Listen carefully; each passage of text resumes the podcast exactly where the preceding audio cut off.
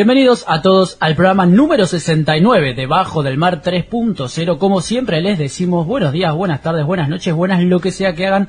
Mientras nos escuchan, hemos llegado al programa 69. Después de pasaron varias semanas donde dijimos que iba a hacer un programa especial eh, porque tenía que ser porno. Sí. No sé, No sé si porno, pero ¿Tendrá aunque cosas sea porno? subido de tono, Ah. subido de tono, disculpame, Subido de tampoco. Estamos fresando acá full. ¿Cómo sería un programa de radio porno? De radio porno hay, había varios a la ¿Sí? noche. No así- o sea, no porno porno porque no tiene sentido. Claro, pero es más erótico, Pero, juegan claro, con la imaginación. erótico, Exactamente. Pero llegaba a generar cierto... Las ¿Vos voces. lo escuchaste, Martín? He escuchado varios cuando Sí. era muy chico. De hecho, cuando hice fui más grande no me pareció una pelotudez, pero... Porque ya lo veías y era mejor. Y sí, obvio. Claro, cambia. Bueno, pero ante la imposibilidad de poder observar eh, tiempos atrás eh, o, o el acceso a videos eh, bastante Sí, suculentos, antes era mucho más difícil. claro, existía esa posibilidad también. A mí me, me llama la atención mucho cómo fue la industria del porno, cómo fue del porno y del cine erótico, por ahí tampoco relativamente, o sea, Sí. centrarnos directamente en lo porno. Cómo fue evolucionando y cómo al principio era, in- era increíble ver a una mujer que mostrara los pechos Claro. y hoy lo ves a las 3 de la tarde en la tele, ponele eso. sí, tranquilamente. Y porque la cultura era diferente, había otra costumbre. Después de lo que fue, digamos, acá en la Argentina, el destape de los 80, después que se fue la dictadura, como que se empezaron a... La merca. Claro, Después bueno, de que vino la digamos, merca. La merca, ¿La Coca bueno, Sarli es de ahí o es de antes? la coca no es un De poquito antes. anterior. De Sí, antes, ¿no? de antes, sí. Imagínate que es de la época de cuando Moria era, era una jovencita y hacía películas con Susana. Ah, con Olmedo y Porcel. Claro, tal cual, pero habla- hablamos de los 70. Sí, sí. Lo, lo, lo curioso de, de la- de las películas de la Coca Sarli, que muchas veces si pasás en Volver o en Cinear tipo madrugada, Sí. eh, cuando nadie está viendo la tele, ves que hay películas de, de la Coca Sarli que siempre está en pequios, y, y si vos le prestás atención a la trama, son re violentas las películas. Sí, O sea, sí, sí, hay son un durísimas. maltrato a la mujer, sobre todo- ella siempre es secuestrada, violada, Sí, entre es que muchos. Les Es pegan, en la película les pegan por lo menos 4 o Claro, 5 Re- veces. retenida, hay una que está retenida en un frigorífico, tipo. No, no, no, no. Es es que en realidad era otro Es que concepto era un que se género, usaba. es un género que se usaba en esa época en el terror en Pero- todo el, en todo el mundo. pero o sea, horrible. era horrible, era, o sea, básicamente la historia se basaba en la vejación a la mujer, pero normalmente después venía una venganza, entonces era como ese, ese contraste. Claro, En había estas como una redención, digamos. Claro, había una cosa así. Eh, no sé, en esta la verdad que nunca nunca vi una película de Coca Nah, a ver, yo vi, veo pedaci- vi pedacitos y me acuerdo patente que ella ponele encerrada en un cuarto de dos por dos con un colchón en el suelo y Sí. venía uno y. Y, fi- quedaba, sí. y por ahí después venía otro y, Y lo la mismo, famosa y frase, ¿no? Que está sonando en este mí? momento. Que quiere- está sonando el audio. Supongamos. Sí, eh, imagínenselo mejor, más fácil. Este, por más que este programa se edite, no, no vamos a buscar No, no, no. el audio de la coca Muy poco probable que pase. Pero se lo imaginan todos. Y hablando de cine erótico, porno, como quieran llamarlo, si nos movemos un poco en el mapa hacia el norte, siempre ubicando, partiendo desde Argentina, ¿no? Como Pero nos, ¿nos vamos muy, muy al norte o nos mantenemos? no, no, dentro de Sudamérica, no, no. Está bien. Sí, en, en tierras de Falcao. Viaje corto. Sí, nos vamos hasta Colombia. Cafetero. Nos encontramos con el caso de un colombiano llamado James Echeverry, que evidentemente Los, Gran nombres, nombre. los nombres de los colombianos son, Son muy buenos nombres los colombianos. Fuera de joda, tienen nombres muy interesantes. Eh, que evidentemente es un, un fiel eh, consumidor del, del, del cine porno y conoce a varias actrices extranjeras y de, de- de la propia Colombia. Y uno siempre, cuando le gusta a alguna mujer en particular, o mismo las mujeres con los hombres, o con que sea que le guste, eh, suele seguirlo en las redes sociales, tipo Facebook, Instagram, Sí. lo que sea. Bueno, este, este buen hombre si, eh, seguía en Instagram, sigue mejor dicho, a una actriz que se hace llamar Amaranta Hank, no sé si alguno la conoce. No. actriz Desconocida el nombre, actriz pero- porno y periodista. Te vas a sorprender, pero no la conozco. No la, Mart- es raro que Martín no, conozca, no la conozca, que la gente sepa. Del otro lado la están buscando, arroba Amaranta Hank. A- arroba Amaranta Hank, muy, muy agraciada, por cierto. Eh, y se le ocurrió la idea a este colombiano de escribirle. Como cualquiera, ¿viste? Cuando arrobas a- al famoso. Sí. Realmente para ponerle acá en Twitter. Como hago yo con Coñan Sally para que me bloquee y todavía no lo hace. Claro, yo la- a Macri siempre le, le- le- le pongo pelotudo. o sea, Claro. no, no sirve para nada, pero a mí me hace sentir bien. Por eso es preso, pero nada, nada más. Sí, hay que tener cuidado. fuera de Ojito, joda. ojito. Sí. Bueno, cuestión que a este, este hombre no la, no la insultó, lejos estuvo de insultarla, y se le ocurrió preguntarle a través de, del- de Instagram cuántos retweets necesitaba para poder grabar una película con ella. Bien. Uno dirá, bueno, quedó en la nada el tweet, No, al toque. Ja, ja, ja. La gente de Twitter gracioso, enferma. claro. Quedó en el olvido. Claro, bueno, no. Cuestión que esta buena, buena señorita, señora, desconocemos su estado civil, se copó, así como con, con buena onda. Como en chiste. Claro, no sé si, bueno, sí, calculamos. Claro, no sé si- supongo yo que ella medio que le dijo en chiste sin medir las consecuencias de, Obvio, dijo de las este, redes este sociales. no va a llegar. y la masividad. llegar, No lo conoce nadie. Y le contestó escribiéndole que necesitaba unos Una bocha. y Sí. billones de, de, Retweets. de retweets, pero para que le sea más fácil al colombiano, a, a James, eh, alcanzaba con 10.000 solamente. Igual 10.000 es un montón. Pero que pero si lo corto. pensamos en la No, cantidad de personas que hay dando vuelta en el ciberespacio, Es muy corto. es un número muy, muy, muy, muy, muy, muy finito. Es un número finito, pero yo lo digo desde el punto de vista de un X. ¿Cuántos seguidores puede tener? No, es que es probable que ella se basó en ver los seguidores que tenía este, no va a llegar a ningún lado, pero la gente está muy enferma en Twitter, más que en todas las otras redes sociales. Bueno, eh, obviamente después de obtener esta respuesta, eh, eh, James, el colombiano, eh, solicitó la ayuda de los seguidores y de todo el mundo de Instagram, imagínate cómo estaba Sí. el repalo, eh, para cumplir su sueño y efectivamente alcanzó la cantidad de, de retweets, que, retweets que le había solicitado a Maranta Hank. De hecho, los pasó, obtuvo más de 12.000 retweets. Cualquiera. Ah, le fue re bien. Sí. Tuvo mucha ayuda, mucha En- solidaridad. En con- 14 horas aparte, o sea, al Ah, toque. en un pedo. Una Al película toque. y media hagan. Cuestión que, ¿qué onda? ¿Quedó como un chiste o...? Claro, ¿qué hacemos? ¿Qué- Y ahora qué Amaranta. hizo Amaranta? Bueno, le volvió a contestar y le dijo que ella iba a cumplir la promesa y que iba a hablar con su equipo de producción para ver qué se podía hacer con, e- con este buen hombre llamado James, que es bastante petizo, mide un metro treinta y uno. O es muy profesional ella o no vio ninguna foto. Sí, sí, puede ser. No, para mí igual, eh, Igual le, le- por ahí le garpa desde lo comercial. desde lo publicitario, Sí. quizás El chabón chocho. se imagina. Obvio, el Olvidate, chabón le garpa por todos lados. Este, impresionante lo que va a vivir ese muchacho. eh, La moraleja de esta noticia es El que no se palmas, se deja, se deja, y nada es imposible, ¿no? Porque el Tal chabón se cual. jugó así boludeando, un Y- tirito al aire y Llegó. agarró viaje. Y hablando de viaje y moviéndonos un poquito más en el mapa hacia la derecha, si lo miramos de frente, yéndonos más precisamente a la ciudad de Según el traductor de Google, se dice Boubé. Boubé, eh, bueno, una ciudad en el norte de Francia, Sí, no la digamos. pelota.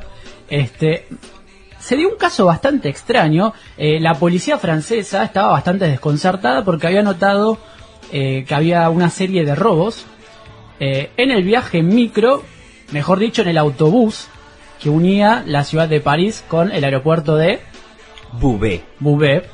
Eh, comenzamos varios eh, querrás decir varias denuncias, digamos como Claro, que pero había... objetos sustraídos. Claro, sucedía algo extraño en esos viajes. Cuestión que le comenzamos la policía no sabía, no identificaba cuál era cuál era la manera o quién se llevaba la- Sí. las cosas porque, o sea, subían las valijas al, al autobús Y cuando se bajaban, bajaban- que había un maletero Claro, como, no. como Facundo.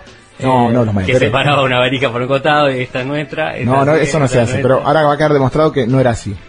Bueno, cuestión que el chofer fue clave para resolver este misterio y la verdad que es algo bastante curioso. Obviamente no estamos de acuerdo en que se robe nada. Pero aplauso para Sí, el que para lo hizo ocurrió, bien. bien, bien pensado. ¿Qué pasaba Eh, entonces? Lo que pasaba era que había un, un tal rumano Un tal rumano. que sí. todo era- Gerardo Rumano. Claro, que tomaba muy seguido el este autobús que decíamos que unía el- la ciudad de París con el aeropuerto de la ciudad Sí, de, de. Impronunciable, eh, esa. O sea que eh, no era un hombre de negocios que vive venido, quizás sí. No se sabía, o sea, vos tenés el pasaje, te subís, nadie te pregunta. por Pero qué el tipo tanto. vive venía cuatro veces por día. Claro, y, y tenía una valija marrón muy grande. Y hasta que un día el chofer, pensando que era lo que podía estar pa- eh, pasando para que, para que haya tantos robos, Tenía sus sospechas. igual. Claro, tenía su sospecha y dijo, yo noté unos movimientos raros dentro de una valija.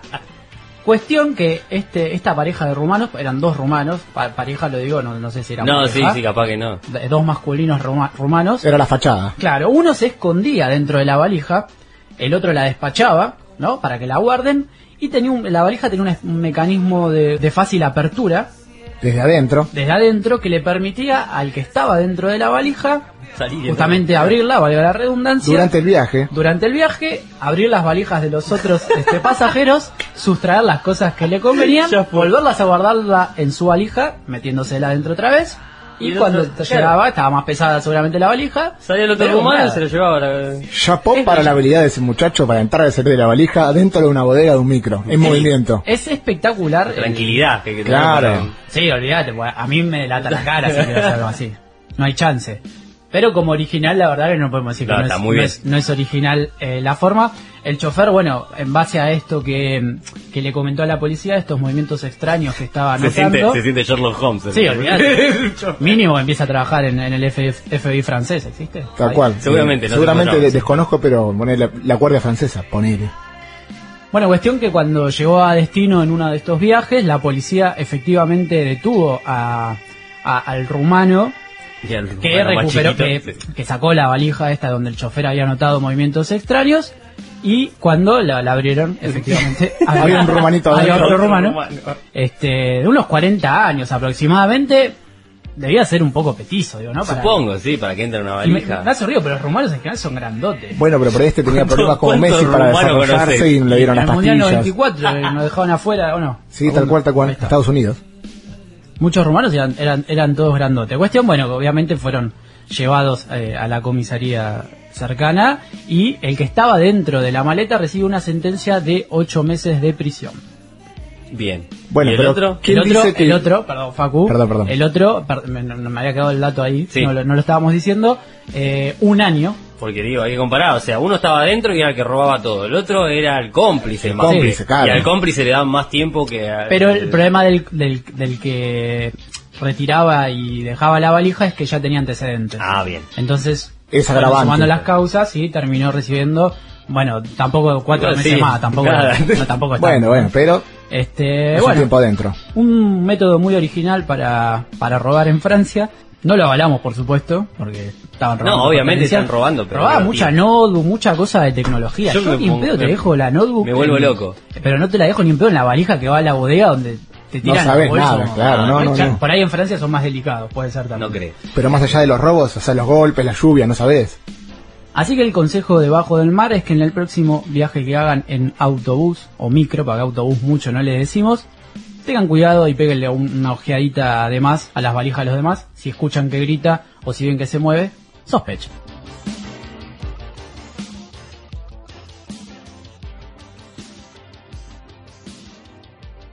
Canalla. ¿Qué pretende usted de mí? Estar al aire libre puede ser muy relajante. A menos que te falle la radio. Bajo del mar, versión podcast. Bájate nuestros programas y escuchalos donde quieras y cuando quieras. Bajo del mar, versión podcast. Y solta la radio en el mar donde tiene que estar.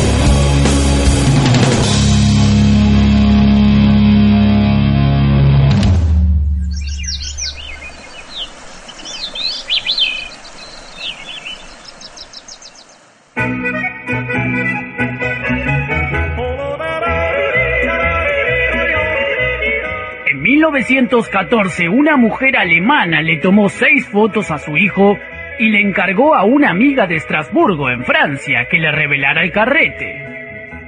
El estallido de la Primera Guerra Mundial hizo que nunca más viera a su compañera, dando por perdidas las fotografías. Dos años después, en 1916, la misma mujer adquirió una placa fotográfica virgen cerca de Frankfurt, a más de 200 kilómetros de Estrasburgo, para fotografiar a su hija recién nacida. Increíblemente, tras revelarla, comprobó con gran sorpresa que en ella se apreciaba una doble imagen, la de su hija tomada en 1916 y la de su hijo tomada en 1914. Por alguna de esas casualidades impensadas, la placa dejada en Estrasburgo había sido confundida con una placa virgen y vendida como tal en Frankfurt.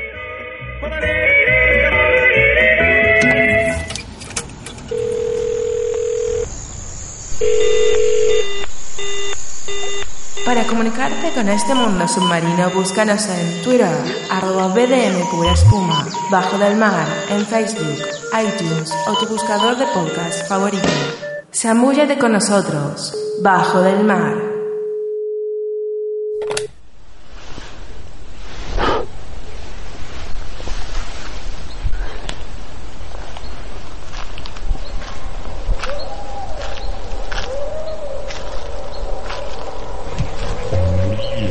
El transporte aéreo en la República Argentina se encuentra en medio de duras turbulencias.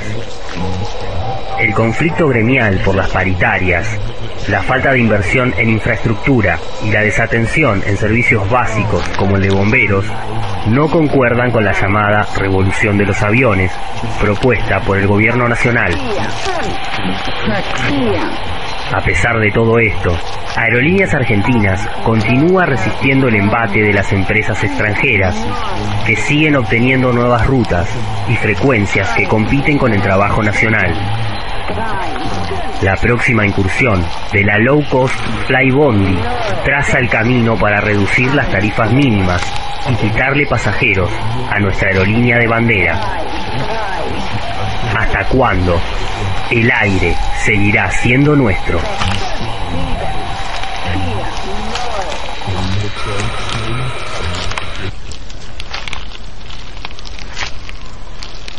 Iña Curiaquian de Valderramas, hombre blanco. 500 años hemos sufrido la opresión de nuestra raza. Pero aquí, entre nosotros, vamos a parar ese desmadre. Porque esta tierra es de nosotros, sangre por sangre. Blood in, blood out.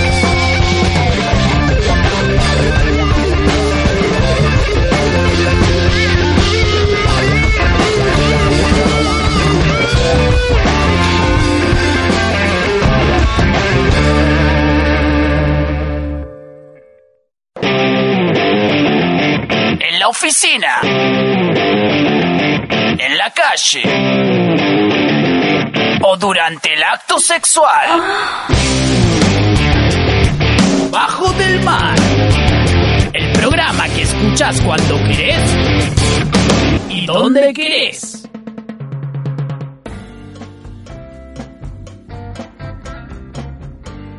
Seguimos aquí en el programa número 69 de Bajo del Mar y lejos de ser un programa porno como dijimos que iba a ser, nos ponemos el traje de nerds para hablar un poquito sobre juegos y series. Sí. Más precisamente cuando este programa estemos posteándolo para que ustedes lo puedan escuchar, vamos a estar a pocos días del estreno de la segunda temporada de la serie Stranger Things. Muy famosa. Porque qué otra cosa podríamos estar haciendo que buscando mujeres, viendo una serie y boludeando por ahí. Sí, Sí, se- las sería- mejores cosas. Aparte de ciencia ficción eh, inspirada en los 80, para los que no vieron Stranger Things, primero les recomendamos que la vean si les gusta todo eso ochentoso, medio Paranormal. paranormal, que Muchos homenajes a los 80. Eh, es una serie original de Netflix. Creo que de las más populares que hizo Netflix, junto quizás con House of Cards, más Sí. allá de que sea una temática totalmente distinta. Pero pegaron las Son dos. las que más pegaron, me parece. Eh, eh, hay otras que por ahí son buenas, pero no sé si tuvieron No la tanto, misma claro. trascendencia. Narcos por ahí en el último tiempo, Sí, pero no sé si Claro, pero esto es otra cosa, más que nada las muchas personas se sintieron identificadas con su infancia, con lo que Claro. vivieron de chicos, con, eh, con el otro lado, el, el no deportista, por así decirlo, de, de ese estereotipo. Gracias a las constantes referencias a los 80 todo el tiempo, Claro. como exagerado, es como que, sí, estamos en los 80, ya entendí. Imagínate que los pibes se juntan a jugar calabozos y dragones. Sí, Claro. Bueno, la trama, para resumir, era la desaparición por eventos un poco paranormales de un niño eh, que integraba un grupito de cuatro amigos. Claro. Eh, desaparece y después todo el pueblo empieza a buscarlo y se van encontrando con... Bueno, no le quiero pelear demasiado Sí. por si no la vieron, ¿no? Eh, se van encontrando con cosas un poco anormales. eh, Sí, sí, bastante para, de- se va bastante para lo paranormal zarpado. eh. Claro, sí, está Bacán. muy buena, tiene partes de comedia, partes de terror un poquito, ciencia ficción, la verdad que está muy bien llevada. Los chicos que hacen los, porque son cuatro chicos pequeños, Sí. relativamente pequeños. Actúan muy bien. Actúan muy bien, están bien elegidos cada uno para, para su papel, así que... Todos recordamos con cariño a Eleven. Sí, por supuesto, que es la, la, la, la niña, digamos, eh, Sí, un personaje... la. Claro. Principal casi, o, Sí, o prácticamente principal, sí. coprotagonista quizás. Y por supuesto, eh, aprovechando, ¿no? La manija que se le, se le genera a la gente, a la gente que empatizó con la serie, digo, con la primera temporada, y sabiendo que está próxima a estrenarse la segunda. Creo que acá en Argentina sale el viernes, o sea, nosotros este, este programa lo subimos un lunes, Sí. el viernes Es el 22, viernes. creo que... 27 de octubre. 20 perdón, 22, no, 27. 27. Creo que sale acá ese fin de semana, ni nos, No, ni no. nos hablemos. Chau, ¿no? la veo exactamente como vi la primera, que fue de, seguido. Todo Palo seguido. ¿Toda seguida la viste? Toda seguida. Ah, quedaste del orto. Así. No, yo no pude, yo lo hice en tres etapas, me parece. No, yo la vi tipo en una semana y media por No, ahí, es un pero... montón, Es un montón. Bueno, muy bien, bueno, Bueno, está buena, bien. está buena, lo Es vale. válido. Aprovechando, como decíamos, esa manija que se crea en, en la gente que quiere que salga allá, obviamente todo lo que es marketing eh, suma. Y en estos últimos días salió el videojuego de Stranger Things. Sí, salió un videojuego para celulares. Completamente gratuito, no, Android eh, e Ah, iOS. Sí, ellos. Sí, sí, totalmente gratuito. Es bastante grande el juego, o sea, estuvimos ahí probándolo un cachito, no hicimos demasiado, pero eh, tiene un mapa bastante grande con varios lugares para ir. Se ve desde arriba una onda Pokémon, como el Pokémon de, Claro, de sí, Game como- Boy. Claro, recuerdo también Blue, poner al. Zelda o, a- o ahora con- Claro, cuando Zelda. salió nuevamente el, el, el Metro y con la NES Mini que salió hace poco también es un juego muy parecido como que Pero vas el a- Metroid es un poquito más de plataforma. Claro, Esto pero se bueno. ve de arriba. pero vas el, el modo que te muestra el mapa y como vas sí. recorriendo Eso sí, sí, sí. Eh, se ve todo de arriba, tiene, empezás con el policía, Bien, sí. con Hopper, que tiene ciertas habilidades que son básicamente la violencia física. es tipo rudo. Claro, él pega piñas. Tenés que tratar de, buscar la estrategia para que no te disparen y puedes pegar una piña. Es bastante fácil. el Claro, como no, que no es el- difícil. El primer escenario está dentro del laboratorio y como vas descubriendo Exacto, estos lugares, el exacto, recoveco. Tiene, tiene puzzles bastante copados. Todo muy sencillo. O sea, Claro. no esperen una- un desafío enorme porque... Iba a decir, así como bien vos ex- explicás, Martín, que, eh, que se ve desde como si fuera el Pokémon de arriba y la calidad gráfica responde Sí, es, es a 8 un- bits, sí, digamos, digamos 16, una cosa así. Digamos que corresponde más que nada a lo que eran los videojuegos también en, en En esa, esa época. época. donde está ambientada la Exacto. serie que eh, no dijimos antes es en la ciudad de Hawkins, en Estados Unidos. Em, que tiene toda esa onda bien retro, las letras Claro. también, eh, es muy family como decís vos. Claro, la bueno, de hecho, Nintendo. de hecho otra de, la- de las pautas publicitarias que habían hecho con esta serie para la segunda temporada eh, fueron unos pósters que hicieron con eh, películas clásicas de los 80 de terror y de todo ese, ese ambiente bastante oscuro, utilizando estos afiches, esta- estas fotos famosas, digamos, de películas como Alien, como Halloween. Uh, me gusta. Hicieron pósters bastante épicos y, y- y- Sí, de películas recontra reconocidas. recontra conocidas que son aparte conocidas por esa imagen, básicamente. Le pusieron imágenes a eso de Stranger Things, como que mezclaron las dos series, la, la Ah, mira, película no los vi esto y la serie. Estaba bastante interesante, todo el mundo era está muy bueno o eh, se están copiando de todos los afiches y sí, es básicamente Es parte es del chiste. Pero es parte también de, de generar una, una empatía con la época donde se, Claro. donde se está llevando adelante la serie. Si vos vos ves la, la, la primera temporada de Stranger Things, tiene un montón de... de, mm, de- Diferencias. de- claro, de, de- Guiños. Claro, sí, a las películas eh, justamente que tienen que ver con la temática de la serie también, Obvio, ¿no? obvio, Eh, De hecho, en, en los trailers que salieron de la segunda temporada es como- hay un hay una escena así que pasa muy rápido que los cuatro niños protagonistas están vestidos de Casa Fantasma. Claro. Casa Fantasma es una película del 82-83, tiene sentido. Están jugando a ser sus héroes. Claro, sí, no es que se están copiando, es parte de la Es trama. parte, sí, es parte de la trama, estamos situados en esa época, tiene que aparecer. Bueno, el juego parece que fue bastante aceptado por lo que estuvimos viendo, Sí. más allá de que vos lo hayas probado, Martín. Parece, Sí, capaz, sí. no sé si es porque es bueno el juego, sino porque viste cuando necesitas eh, hecho, conectarte con algo como que cualquier Es que- cosa que tiene que, ver está bien. Mirá que yo, la verdad, con los juegos de, de celular como que no me engancho. Pero este me tuvo una horita, una horita y pico y fue como, "Neces- no puedo dejar de hacer esto. Voy a bajarlo, me parece. para Sí, sí, fue bastante, bastante interesante y después van apareciendo nuevos, nuevos personajes. El segundo que aparece es el, es el negro, vamos a decirlo así porque es más fácil de... No hay De ningún chino, no hay claro. ningún chino porque si no también Sí, el, el chino. El, el morocho del grupito, sí. Sí, bueno, ese eh, aparece con una, una tipo una gomera, Tira tirar piedra, como como todo ahí ya Tira cambia, piedra, cambia la forma de jugar y lo necesitas para ciertas cosas y necesitas al otro para completarla. Claro, puede ser cambiando, intercambiando de función, personajes. eso está claro. Tiene una función para cam- ir cambiando lo- los personajes ahí en el momento. Interesante, para probar en los viajes, en el baño.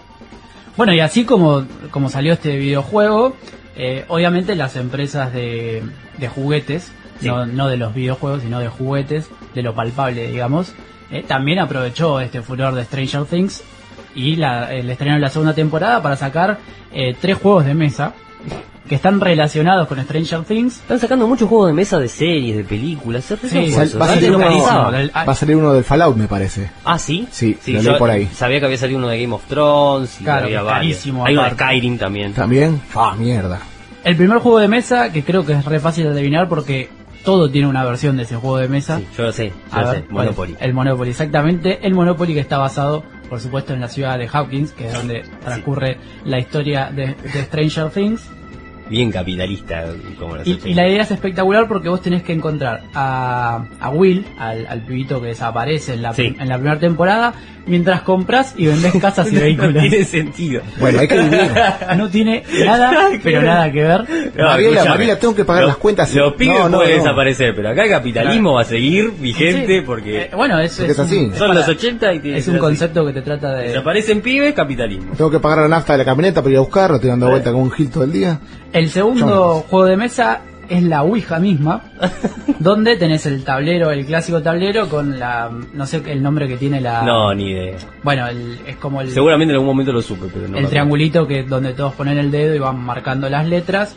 Eh, aparentemente eh, vos le haces preguntas y se Sí. mueve solo. No sé si está tan bueno. Te eso, no sé contesta si- medio raro, Sí, claro. yo no sé si te jugaría demasiado a eso. contestan desde la otra dimensión. Flashero. Eh, y el último es, es como una versión del, del juego de cartas el 1. ¿Vieron Sí, ese que va? sí. Agarrás cuatro cartas. El jodete, digamos. Claro, algo así. El jodete, sí. En criollo. El creo sí, cu- cuando el que juegas con las cartas eh, Españolas. españolas. Eh, bueno, este se llama Stranger Things Ego, que es como la imagen del, del de la portada del juego es un es un waffle Un waffle. eh, con mantequilla.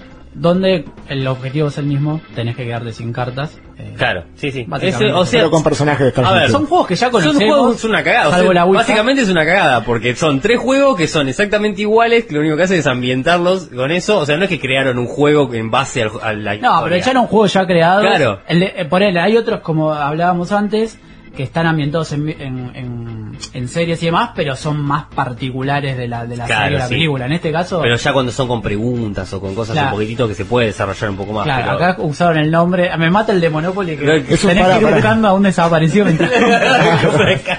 ¿Por qué compras casas mientras buscas un desaparecido? Stacy Malibu con sombrero, ya está. Sí, no, es espectacular. Eh, pero bueno, Basta.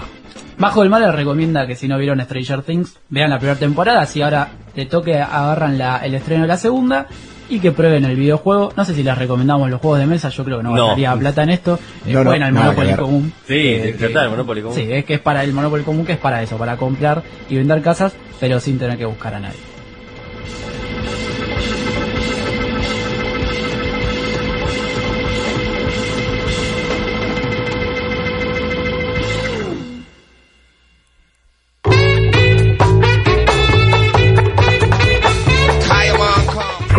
Con la imagen de reventado que tienen o, o no te gusta? No, pero qué reventado.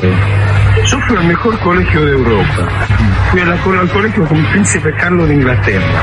Hablo castellano, francés, inglés. ¿Cómo cuánto hablas? Yo hago cuatro y medio. uno. Y bueno, mira, ahí, ahí, yo soy reventado, de repente. ¿Qué pasa?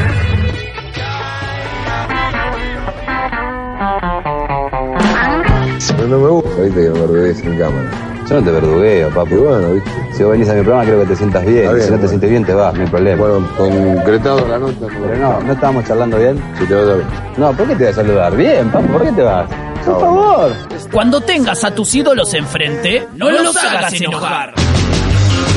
Escúchenme un poquito, por favor. Han pasado cosas muy serias acá esta noche. Y cuando te pidan algo, Escúchenme, carajo. mejor haceles caso.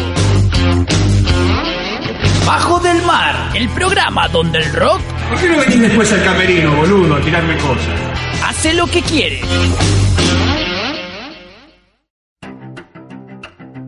Y llegamos al punto culmine del programa número 69 de Bajo del Mar, pero antes de emprender la retirada, como siempre, les recordamos las maneras que tienen para comunicarse con nosotros.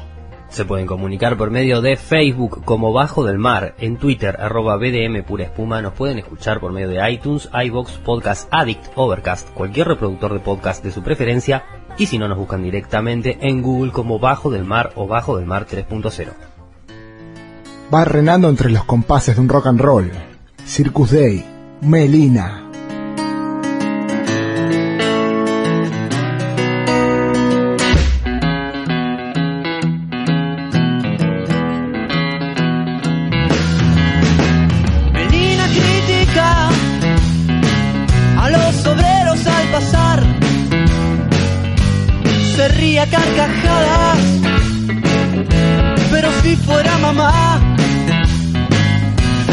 Sería tan light, no estaría online. Melina critica a los que están en el poder. Pero si ella lo tuviera, lo echaría a perder. No sería tan jet, sería reminoso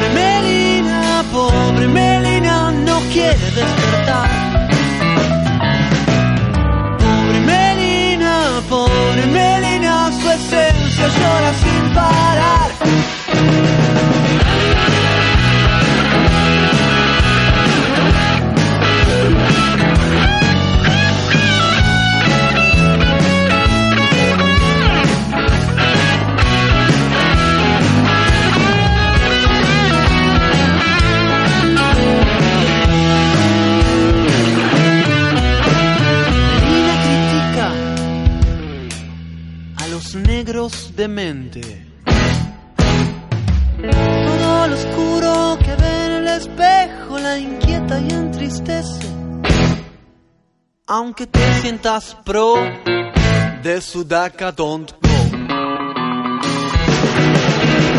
Venid a criticar,